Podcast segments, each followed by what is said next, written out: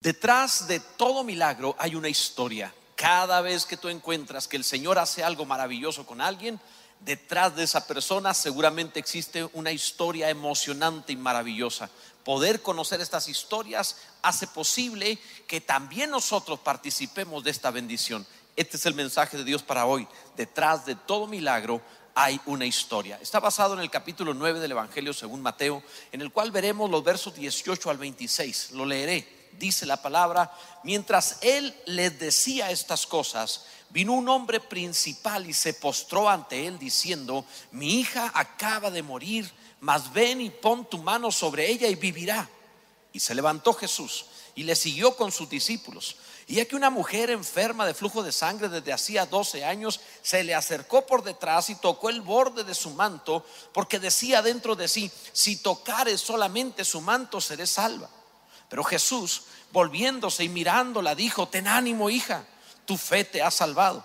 Y la mujer fue salva desde aquella hora. Al entrar Jesús en la casa del principal, viendo a los que tocaban flautas y la gente que hacía alboroto, les dijo, apartaos porque la niña no está muerta, sino duerme. Y se burlaban de él. Pero cuando la gente había sido echada afuera, entró y tomó de la mano a la niña y ella se levantó y se difundió la fama de esto por toda aquella tierra, dice la palabra del Señor. Se suele decir comúnmente un día como hoy para hablar acerca de los eh, acontecimientos relevantes en cada día de nuestra historia o de nuestro año. Y, la verdad es que no se menciona solamente algo X, sino algo que realmente sea importante, algo que llame la atención, porque hoy un día como hoy seguramente sucedió algo en la historia que es importante, que es digno de mencionar, de hablar de ello. Pero esto sucede en cada uno de nosotros. Todos tenemos una historia, todos tenemos algo que termina por ser para nosotros y para los cercanos relevante, pero lo que es más importante, para Dios resulta importante también tu día y lo que Dios va a hacer. Esto es algo parecido a lo que le llaman el efecto mariposa, que es el hecho, dicen por ahí, que el hecho de que en una cierta parte del mundo miles de mariposas aleten pudiera provocar a través de un efecto de dominó, por decirlo así, que en otra parte habrá un tsunami, vamos a llamarlo de esa manera. Es decir, todo está entrelazado. Mi historia está ligada a tu historia y la historia de alguien en el pasado está ligada también a lo que tú puedas experimentar este día. De eso trata esta porción de la escritura. Vamos a ver algo muy emocionante en la historia de un hombre principal de la sinagoga llamado Jairo y de una mujer con flujo de sangre que había sufrido mucho ya por 12 años.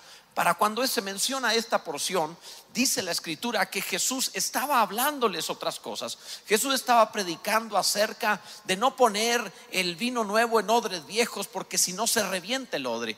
Es decir, la revelación del reino de los cielos debía llegar a un ambiente nuevo a una renovación de la fe. Ya no podía entrar en el sistema viejo del judaísmo, tenía que ser distinto, tenía que ser diferente. Pero ¿cómo lo vas a ilustrar? Lo que sucede con Jairo y lo que sucede con la mujer enferma de flujo de sangre va a ilustrar extraordinariamente la llegada del mover nuevo de Dios, el reino de los cielos acercándose. Primeramente debemos ver que detrás de una mujer enferma hay una niña muerta. Sé que suena muy drástico, pero la palabra nos presenta precisamente eso. Nos presenta que cuando Jairo llega para pedir, para rogar a Jesús que resucite a su hija, en ese inter también se va a acercar una mujer con flujo de sangre, de manera que metafóricamente la vida de estas dos mujeres está entrelazada, es como una sola. 12 años habían pasado hasta el clímax de una niña y al clímax también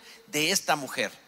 La mujer con flujo de sangre está arruinada económicamente. Ella es un cadáver andando porque se ha desgastado, ha perdido vida, ha perdido la capacidad de seguir adelante porque no tiene finanzas, no tiene energía, no tiene salud y además eh, su prestigio se ha venido abajo. La ley de Moisés la excluye, no puede entrar al templo, ni siquiera puede entrar a casa con su familia. Está pasando la peor de las experiencias de la vida. Mientras tanto, una niña está muriendo de enfermedad. Dos vidas que están sumamente relacionadas, dos historias que están hablando acerca de un milagro que Dios desea hacer en conjunto. Y esto te lo menciono porque detrás de cada mujer eh, que está enferma vas a encontrar una niña muerta. Es decir, la experiencia de la infancia que marcó su vida, la experiencia que pudiste tener en el pasado que te ha condicionado para reaccionar de cierta manera. Aquello que te modificó tu carácter, tu personalidad, puede ser complejo, puede ser trauma, puede ser simplemente un recuerdo, una herida en el alma que no te permite moverte en todos tus talentos, en tus habilidades y que cuando vas a actuar de cierta manera recuerdas algo que te sucedió. Tienes una niña muerta, tienes un niño muerto, tienes, es decir, en tu infancia algo te marcó la historia. Está relacionado contigo en todo lo que desarrollas, en todo lo que haces. Para, como para explicarlo de una mejor manera, esto pasa como cuando te rompes un hueso. El hueso puede soldar, el hueso puede estar bien, pero cuando llegue el invierno va a volver cierto dolorcito, cierta molestia que te va a recordar que un, día te rompiste un hueso del cuerpo. Y esto es lo que sucede con las heridas del alma. Aunque parece que los huesos del alma soldan, aunque parece que las heridas del alma ya no están ahí, no está sangrando, parece que ya no hay dolor, pero cuando viene una historia o una experiencia semejante a lo que viviste en el pasado, pareciera como si te remontaras aquello y no reaccionaras con toda la libertad y el potencial que puedes hacerlo. Detrás de alguien enfermo puede haber también una experiencia de muerte en su pasado. Esto es lo que encontramos aquí en esta mujer, pero además podemos hallar algo más. En segundo lugar, detrás de dos males hay un mal remedio. Mira la palabra, tanto Jairo como esta mujer se encuentran en un grave problema. Son dos enormes problemas, pero no tienen remedio para ellos. Hay un mal remedio. Jairo es principal de la sinagoga. Él representa la religión de su época, pero no es cualquier religión. No estamos hablando de una religión insignificante. Estamos hablando de la religión fundada por Dios a partir de Abraham, consolidada en la ley de Moisés. Tiene por lo menos dos mil años de experiencia. Si buscamos una religión antigua, si nos vamos nos remontamos a una religión fundada por Dios, que sea la más antigua, es el judaísmo. Pero esta religión con su representante Jairo, no puede solucionar su problema, no puede sanar a su hija y tampoco puede sanar a la mujer enferma de flujo de sangre. Está impotente, nos muestra de una forma también alegórica cómo está desgastado el sistema religioso del tiempo al cual llegó Jesús. Tan desgastado está que el protocolo no sirve, que todas las experiencias que pueden tener de rituales, de ceremonias, de todos los eh, acontecimientos cotidianos del templo simplemente no están funcionando. La mujer sigue enfermando, se perdió los bienes, no hay remedio. La niña está muriendo, de hecho muere lo cual quiere decir que Jairo, como representante de esta religión, es un fracaso. No estoy demeritándolo, él es igual a nosotros, simplemente es un hombre que intenta hacer lo mejor posible con los elementos que tiene a la mano, pero es un odre viejo y su religión es un odre viejo, no admite vino nuevo, no admite el mover de Dios en el reino de los cielos que se ha acercado, no admite el evangelio de Jesucristo, están cerrados, están obsoletos, se acabó lo que Dios estaba haciendo a través de ellos y un nuevo tiempo está anunciándose, lo mismo que Dios está haciendo hoy contigo. Un nuevo tiempo está anunciando Dios a tu vida, de manera que si tú hoy pones atención al mensaje de Dios, empezará tu historia a cambiar. Esto sucede allí con esta mujer y también con la niña, pero sobre todo con el fracaso de Jairo ante estas dos situaciones. El producto de la ley estaba muriendo estaba sin remedio, es decir, la niña. Y por supuesto también había una matriz estéril, había una matriz que estaba desgastada, había una matriz que estaba derramando sangre, la vida se le estaba escapando a esta religión. Y sabes, eh, me he encontrado que algunos suelen decir, yo permanezco en esta religión porque es la religión de mis padres, pero ¿dónde están tus padres? ¿Qué es lo que está pasando con tu familia? ¿Qué es lo que están viviendo aquellos que han mantenido esa religión? ¿No crees que es tiempo de atreverte a lo nuevo de Dios? ¿No crees que es tiempo de asomarte en oración a Dios y decirle, Señor, si tú tienes algo distinto, si tú tienes algo diferente, si tú tienes para mí un nuevo mover, una nueva vida, estoy disponible y Dios la tiene para ti. No estoy en este lugar predicándote porque no tenga otra cosa que hacer. Estoy en este lugar hablándote la palabra en un tiempo de cuarentena, de pandemia, cuando nadie viene, cuando las sillas y todo aquí está vacío, solamente con el propósito de venir a traerte el mensaje de Dios que dice, tiene algo nuevo para ti y Dios va a hacer algo brillante, glorioso para ti. Se acabó lo que conociste, empieza tu nuevo tiempo, bendito sea el nombre del Señor. En tercer lugar, detrás de una gran oración hay un gran dolor. Solemos orar más intensamente cuando más estamos sufriendo. Dice el verso 18, mientras él decía estas cosas, vino un hombre principal, ve esto, y se postró ante él diciendo, mi hija acaba de morir. ¿Cuánto le costaría a Jairo postrarse? Hablamos de un hombre de prestigio, ante eh, quien los demás mostraban actitudes de honra. Jairo era principal de la sinagoga, era un líder espiritual de su pueblo, está acostumbrado a que él sea el centro de la reunión y que sea a él a quien se acerquen a pedirle ayuda. Él no está acostumbrado a solicitar la ayuda de los demás y menos a venir a postrarse ante un rabino. Él es principal de la sinagoga. Se supone que tiene la solución, se supone que tiene el remedio. Debió haber sido muy difícil, pero su orgullo está roto. La forma en la cual él se sentía se acabó. Toda su dignidad, todo su honor, toda la fuerza, la fortaleza, la actitud de arrogancia que podía haber se acabó. El dolor y la necesidad te doblan las rodillas y te hacen postrarte. Hace a un lado todo prejuicio, hace a un lado lo que sea, porque tiene mucho dolor. Su hija se está muriendo, de hecho murió. Esto implica que tiene la capacidad de postrarse ante Jesús. Ahora bien, no solo tiene necesidad, Él tiene fe. Porque la necesidad te hace buscar, pero es la fe la que te hace verdaderamente postrarte a los pies de Jesús. La necesidad puede gritar, pero la fe te lleva a Cristo. La fe te postra ante Jesús. La necesidad podía haberlo llevado al templo a gritar como otras veces, pero ahora la fe de que Jesús puede ayudarlo lo hizo postrarse delante de él. Bendito sea Dios. Y esto es algo que tú y yo tenemos que hacer también recuperar la confianza en Jesús. Independientemente de todas las ayudas que existan en este mundo y también en las, en las cosas espirituales, nada como nuestro Señor Jesucristo. Te lo explico de esta manera. Cuando alguien está enfermo, entra en tratamientos que están, eh, digamos, aprobados por la ciencia y la medicina, que están probados. Sin embargo, cuando no funciona la medicina tradicional, cuando ya aquello que se conoce simplemente no trae salud, la persona se atreve a entrar incluso en programas de medicina alternativa o medicina en que está apenas en examen, en examen o aprobándose o que todavía no está de alguna manera en el mercado. ¿Por qué? Porque la necesidad le hace arriesgarse a buscar lo que sea para sanar. Y esto es lo que te estoy diciendo. ¿Cuántas cosas has buscado en tu vida? ¿Cuántas cosas te acercaste por un milagro? Prueba a Jesús. Has orado, has buscado, has hecho, has ido. Prueba a Jesús. Prueba hoy decirle a Cristo, sé tú mi Salvador, sé tú aquel que me levante, sé tú el que me restaure, sé tú el que cambie mi vida. Prueba a Jesús y Él lo hará, bendito sea Dios.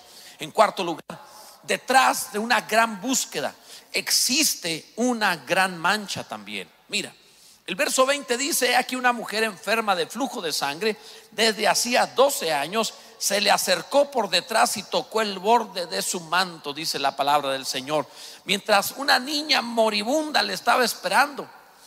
Eh, mientras Jesús se iba hacia la casa de Jairo, vino una mujer a sus espaldas para buscar tocar el borde del manto. Jairo era principal y era un experto en la palabra, pero esta mujer está buscando tocar la palabra, el, borde del manto es una representación de la palabra, ella viene a buscarlo, está con una gran mancha en su vida. ¿A qué me refiero a esto? La ley de Moisés especificaba que cuando alguien enfermaba como esta mujer con flujo de sangre, era expulsada literalmente de toda participación del templo, no podía entrar, se le consideraba, según la ley de Moisés, lo cual suena durísimo, como inmunda. Esa era la descripción, inmunda.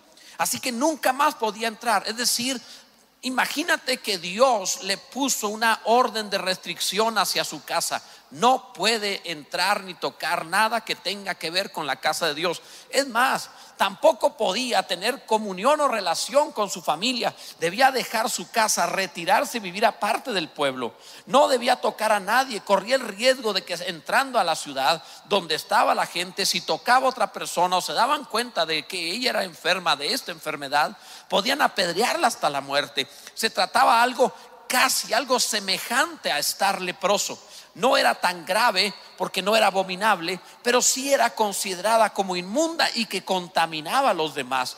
De tal modo que ella estaba excluida de Dios, excluida de la fe excluida de la esperanza, no tenía más relación. Quiero que te des cuenta lo que esto significa. Es como vivir con una enorme mancha. Yo quiero preguntarte si alguna vez te has sentido como que una mancha te avergüenza. Si alguna vez has tenido que andar en la vida con esa sensación de que eres culpable y de que los demás están mirándote como si supieran cuál es el lío en el que te metiste, quizá tú te encuentras en esa situación y si no, todo es cosa de seguir viviendo. Tarde o temprano necesitamos misericordia, esperanza, oportunidad. Tanto así que la mujer no llegó de frente a Jesús, llegó a sus espaldas, metiéndose entre la gente por la vergüenza, para que no la distinguieran, para que no la reconociera alguien y supiera esta es la inmunda y no se fuera a meter en problemas. Vino hacia, de, por la espalda. Algunas ocasiones tendremos que venir como por la espalda, como escondidas, como avergonzados, pero no importa, sea de espalda, de frente, como sea, acércate a Jesús, sea ahí en tu casa, sea en una reunión congregacional, donde sea, aun cuando vas conduciendo un automóvil por la calle, acércate a Jesús. Ven a Cristo en el momento que sea, porque tú también lo necesitas. Bendito sea Dios. En quinto lugar, detrás de un milagro está una gran fe. Siempre que encuentres un milagro, habrá un problema, pero hay fe también. El verso 21 dice, porque decía dentro de sí, si tocares solamente su manto, seré salva. Todos pueden acercarse a Dios, cualquiera, pero no todos le sacan poder a Dios. Todos pueden orar, pero no todos obtienen el milagro. ¿Cuál es la diferencia? ¿De qué se trata? La diferencia en esto es que esta mujer no solamente viene a ver qué sucede, ella tiene fe, si tan solo le tocar el borde de su manto, seré sana, bendito sea Dios. Está dispuesta a ir por mucho más. Eh, eh, como, como Jairo que vino y se postró, la mujer al mismo tiempo viene y se postra también al tocar el borde de su manto, es decir, en la parte de, pues viniendo por atrás, pero también igual postrándose, siempre que alguien tiene fe, busca los pies de Jesús. Esto es así, siempre sucede así. Hay muchos obstáculos en la vida para venir a Jesús. Para Jairo estaba el descrédito, la vergüenza, la reputación. Para esta mujer está la enfermedad, la ley de Moisés. Simplemente no puede venir tranquilamente. Hay obstáculos y tú puedes estar experimentando obstáculos también. Puedes decir, ¿cómo voy a hacerme cristiano? ¿Qué pensarán mis familiares? Puedes decir, ¿cómo habré de confesar a Jesús? Se van a burlar de mí. Puedes decir muchas cosas. Puedes sentirte incapacitado por muchas cosas. Quizás estás enfermo, tienes problemas, hay ansiedad en tu vida, lo que sea. Y puedes sentir que hay obstáculos. Es el momento de abrirte paso a pesar de la enfermedad o de la necesidad, mover los obstáculos, mover lo que exista y venir a los pies de Jesús mediante la fe. Bendito sea Dios, como lo hizo Jairo, como lo hizo esta mujer. La fe es la que te lleva a empujar los obstáculos. La fe es la que te lleva a abrir las multitudes y tocar a Jesús. Quitar la opinión de los que se oponen y tocar a Jesús. Y mira, sé cuando alguno es tocado por Dios o que ha tocado a Dios y lo ha retenido, en que sucede algo extraordinario. Te lo voy a explicar de una manera sencilla. Esta mujer no solamente pudo tocar a Jesús, sino que dice la palabra del Señor que su enfermedad, en ese momento, por el poder que salió de Jesús, la enfermedad fue cesada inmediatamente. ¿Sabes lo que esto significa? Todo aquel que ha podido sacar poder de Dios es una persona que retiene la vida. El flujo de sangre la había envejecido, dañado, enfermado, había perdido la vida poco a poco a lo largo de 12 años. Esto dice la palabra, es lo que ella había experimentado. Ahora que sana, retiene en, su, salud, retiene la vida.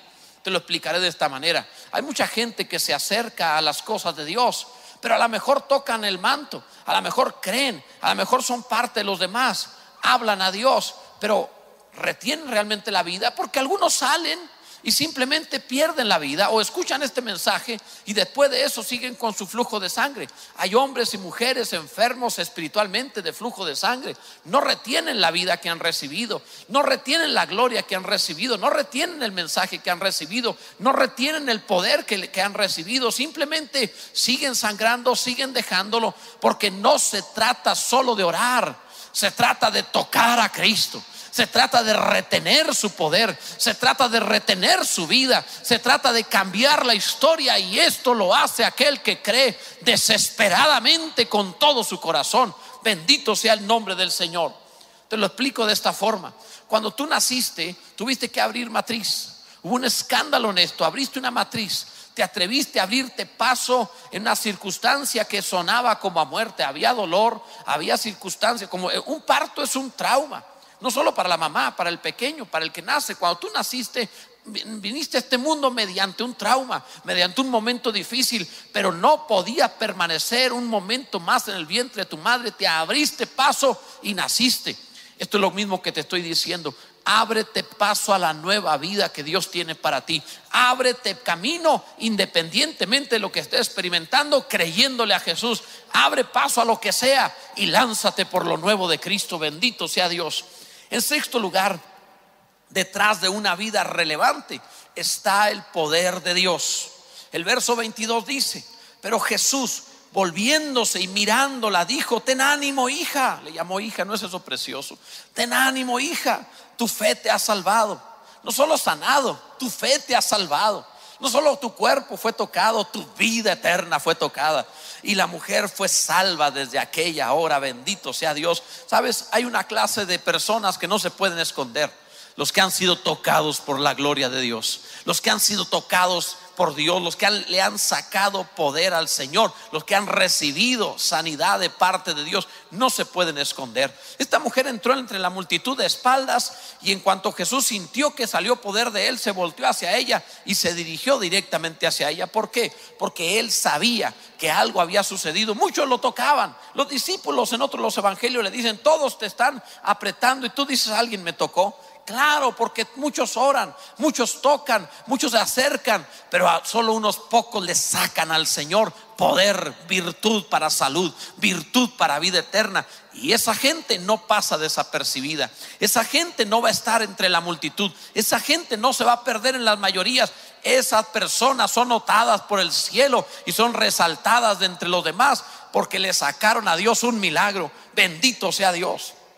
Es, en estos momentos cuando yo quisiera que la iglesia estuviera presente porque sé que gritarían, que aplaudirían, que adorarían, que danzarían, harían algo porque también quieren sacarle un milagro a Dios. Tú deberías en tu casa sacarle hoy un milagro a Dios, clamando, gritando, te poniendo en pie, haciendo algo extraordinario, siendo escandaloso y diciéndole a Dios, ahora Señor, quiero sacar poder de ti, tocarlo por la fe, bendito sea el nombre del Señor. Esto es maravilloso. Gloria a Dios, como cuando un niño nace. Cuando un niño nace no pasa desapercibido, hay grito, hay escándalo, hay muchas cosas porque una nueva vida empezó. Y cuando tú te acercas a Dios y naces de verdad a una nueva vida, no puedes pasar desapercibido. Un milagro ha pasado en tu vida, gloria al Señor. En séptimo lugar, detrás del desánimo están los pesimistas. Siempre pasará eso. Cuando Dios hace un milagro en tu vida, no faltará el que se acerque a tratar de robarte el milagro, de arruinar las cosas. El verso 23 dice, al entrar Jesús en la casa del principal de Jairo y viendo a los que tocaban flautas y la gente que hacía alboroto, les dijo, apartaos, porque la niña no está muerta, sino duerme. Y se burlaban de él, dice la palabra. No faltan los anunciadores de muerte los pesimistas, los que dicen, ah, tú y tus cosas de religión, eso es mentira, eso no va a suceder, eso es manipulación, eso es falso. No faltan aquellos que por la experiencia que hayan tenido decidieron clausurar el corazón, decidieron dejar de creer y, y por sus caídas, tropiezos de ellos o de otros, ahora todo es malo, ahora es falso, ahora no es verdadero. Empezaron a tratar de estorbar el milagro a Jairo vengo de parte de Dios a decirte, Dios no solo es real, es cercano, no solo te ama, tiene un milagro para ti, no solo tiene un milagro, ahora tiene el milagro en este instante para tu vida si decides creer. Haz a un lado a los que están eh, tratando de robarte el milagro. Aquella, ¿Qué hacer? ¿Qué hacer con aquellos que son pesimistas? Lo que Jesús, lo sacó a todos dejar fuera de la vida a los que son pesimistas, a los que hablan mal, a los que contradicen, a los que tratan de arruinar la fe, a los que están intentando frenarte en el milagro, dejarlo fuera. Jesús lo sacó. Él quitó a aquellos que provocaban ambiente de incredulidad y, a los que estaban ahí haciendo ambiente de funeral. No más, dijo Jesús. Dejó a Jacobo, a Pedro, a Juan. Dejó al padre y a la madre, es decir, Jairo y su esposa. Nada más. ¿Para qué dejar a los que solo lloran, los que se lamentan, los que están diciendo que no se puede? ¿Qué caso tiene? Te digo esto. Los pesimistas saben algo pero los que realmente están ahí por un milagro, los que oran, creen algo. Es distinto. Los que saben dicen, es que yo he visto, es que eh, yo he estado ahí, es que lo otro. Ellos saben, pero no tienen un milagro. Los que oran, creen. Ellos tienen un milagro. Bendito sea Dios. Yo te pregunto si tú eres de los que saben, entre comillas, o de los que creen. Todos sabían que no podíamos volar hasta que volamos. Todos sabían que no se podía trasplantar un corazón hasta que se hizo el primer trasplante de corazón. Muchos saben cosas, entre comillas, y por eso pierden milagros. Pero nosotros no somos de los que saben, entre comillas, sino de los que creen en el poder de Dios que resucita a los muertos y que nos da nueva vida. Gloria a Dios, bendito sea el nombre del Señor. En octavo lugar, detrás de una mujer salva, hay una niña resucitada. Dice el verso 25, cuando la gente había sido echada afuera, entró y tomó de la mano a la niña y ella se levantó. Fíjate bien, ahora el maestro la tomó de la mano y la levantó. Cuando una mujer sana, la niña resucita. Cuando tu experiencia con Cristo de hoy te hace nuevo, todo lo que te dolió en el pasado, todo lo que te acomplejó, te traumó, se acabó resucitas a una nueva vida. Todo aquello que vienes arrastrando se termina. A partir de ahora, dice Dios, las cosas son nuevas en ti.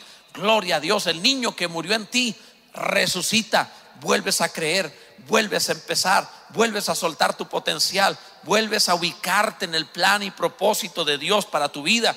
Tus sueños vuelven, tus planes vuelven, tu eh, emoción, tus ganas de seguir adelante, tu entusiasmo, tus proyectos de vida, todo eso vuelve, bendito sea Dios.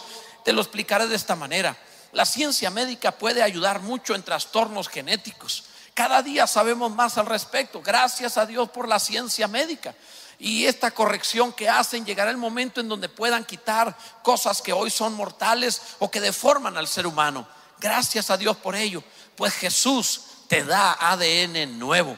No estoy hablando solo de que puedes sanar tu cuerpo, estoy diciendo que te da verdaderamente una nueva vida. El ADN del cielo se acerca a ti. Es solo creer. Y todo lo que vienes arrastrando malo es transformado para una nueva vida. Ahora, la parte principal del mensaje, lo que a todo lo que te he mencionado es para llegar a esto que quiero decirte ahora. Permíteme usar un poquito más de imaginación sacada de la palabra de Dios, no como un invento, pero sí sacada de la palabra, pero entendiendo lo que estaba pasando. Te dije al principio, detrás de todo milagro existe una historia. ¿Cuál es la historia detrás de este pasaje? 12 años antes, una mujer va a dar a luz y esa mujer que va a dar a luz tiene un problema en el parto de tal manera que cuando da a luz a su pequeña hija, ella daña su, matriz, su vientre. Ella es afectada de tal manera que empieza una terrible enfermedad de flujo de sangre. Tiene 12 años enferma. Y no es casualidad que la Biblia diga que ella tiene 12 años enferma y hay una niña de 12 años que está muriendo. La palabra es clara. Lo que está enseñándote Dios es que Jairo tiene una doble maldición en casa, por decirlo así. 12 años antes, su esposa ha tenido un hijo, una hija, y en el parto ella fue lastimada, ella fue dañada y tuvo que ser sacada de casa. No puede estar más en casa con Jairo y con su hija. Tiene 12 años fuera de casa. Una niña ha crecido por 12 años fuera de casa, eh, sin su mamá que está fuera de casa, como consecuencia de esa terrible enfermedad que la ha hecho inmunda. Y la niña que crece sola ahora está para morir. Alguien le dijo a esta mujer, al respecto de lo que estaba sucediendo. Nunca antes intentó llegar a la sanidad con Jesús. Gastó todo en médicos. Lo intentó. ¿De dónde sacó dinero? Había un principal de la sinagoga intentando la salud de una mujer que no se pudo conseguir. Y obviamente esta mujer ahora que escucha, tu hija se está muriendo. Tu hija no tiene más esperanza. Ella tiene que ir a ver a su hija. ¿Cómo va a entrar si no puede? Es inmunda. No se puede acercar. La ley dice que, que la van a matar si se acerca. Tiene que sanar. Nunca antes le importó tanto la salud como ahora. Se va a abrir camino, empujones, golpeando a la gente, no le importa quién sea, para llegar al rabino que sana a los enfermos, porque quizá es la última oportunidad para volver a ver a su hija. Y es lo que ella hace. Así que mientras un hombre viene arrodillado, postrado, tirándose al piso ante Jesús, atrás de Jesús viene una mujer arrastrándose también, buscando los pies de Jesús. Estos dos son matrimonio que fue destruido por una enfermedad. Ahora la niña muriendo está uniéndoles y dándoles la oportunidad de buscar a Cristo. Por eso están allí eh, con 12 años de distancia, son 12 años de dolor, son 12 años de amargura, son 12 años de desesperanza, de un hogar roto. Puedes imaginarte a este hombre principal hablando en la sinagoga, sabiendo que su mujer vive afuera y que no puede acercarse ni a su familia ni a las cosas de Dios. Puedes imaginarte una niña que está creciendo y se le está tratando de enseñar que Dios es bueno, cuando el mismo Dios que le enseñan que es bueno tiene aparentemente por la ley de Moisés a su madre viviendo fuera de casa que no puede acercarse. Esto es horrible. Pero eso es lo que estaba sucediendo. Así que cuando vienen los dos arrastrándose y buscando los pies del maestro, él lo entiende perfectamente. Sana a una y se va directo. Ahora te los encuentras en casa de Jairo. Está en ese lugar donde antes tienen 12 años de no estar juntos. Sacó a todos porque es un momento familiar.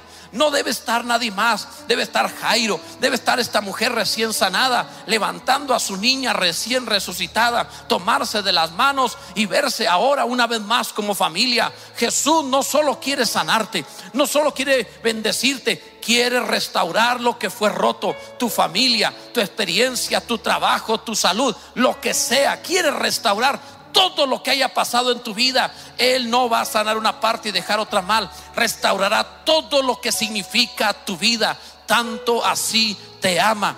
Esta es la historia detrás de un milagro. Una historia que esperó 12 años hasta que Jesús llegara por ahí. ¿Cuántos años tienes esperando un milagro? Probablemente este es el momento, el instante. No, no, este es el instante. Este es el momento. Tú hoy necesitas un milagro. Hoy necesitas el toque del Señor. No es casualidad. ¿Cuántos años esperaste a este mensaje que te dice, ahora recibe tu milagro? Deberías hacer lo que Jairo y lo que esta mujer, tirarte ante Jesús. Deberías postrarte ahí en tu casa donde estés viendo este mensaje, tirarte al suelo, levantar tus manos, tratar de tocar al maestro y decir, auxilio, cambia mi vida, sálvame. Y Él lo hará. No hay una experiencia o una circunstancia tan adversa que no pueda restaurarlo. Ahora mismo, en ese lugar, clama y dile, perdona Señor todo pecado en mi vida. Dame la oportunidad de rehacer mi historia, de volver a empezar. Sana toda enfermedad, quita toda dolencia, transforma mi vida, perdona todo pecado y permíteme vivir la historia detrás de este milagro como una más de tus historias, Señor. En el nombre de Jesús pedimos esto al Padre Celestial. Si tú haces esta oración, si tú te atreves a pedirle a Dios y acercarte de esta manera, algo va a empezar a suceder en tu vida. Por favor, no te detengas. El toque de Dios que has recibido, el momento que tú sentiste en tu alma, que querías llorar y que querías clamar, es porque precisamente Dios está allí tocando tu vida. No lo dejes pasar. Tú necesitas seguir alimentándote, las redes sociales te van a servir y en cuanto puedas congregarte, Palabra Viva te está esperando. Es un lugar donde buscamos a Dios. No somos mejores que ninguno, pero tenemos al único que es mejor que todos. Nuestro Dios está aquí para hacerte bien y está contigo también. Debes congregarte, debes leer la palabra diariamente, orar diariamente y en cuanto sea posible, de verdad, te esperamos. Acércate. Cuando vengas, si un día estás con nosotros, por favor acércate y salúdame al final del servicio y dime, Dios tocó mi vida y me ha dado una nueva historia detrás de este milagro. Que Dios bendiga tu vida en Cristo Jesús.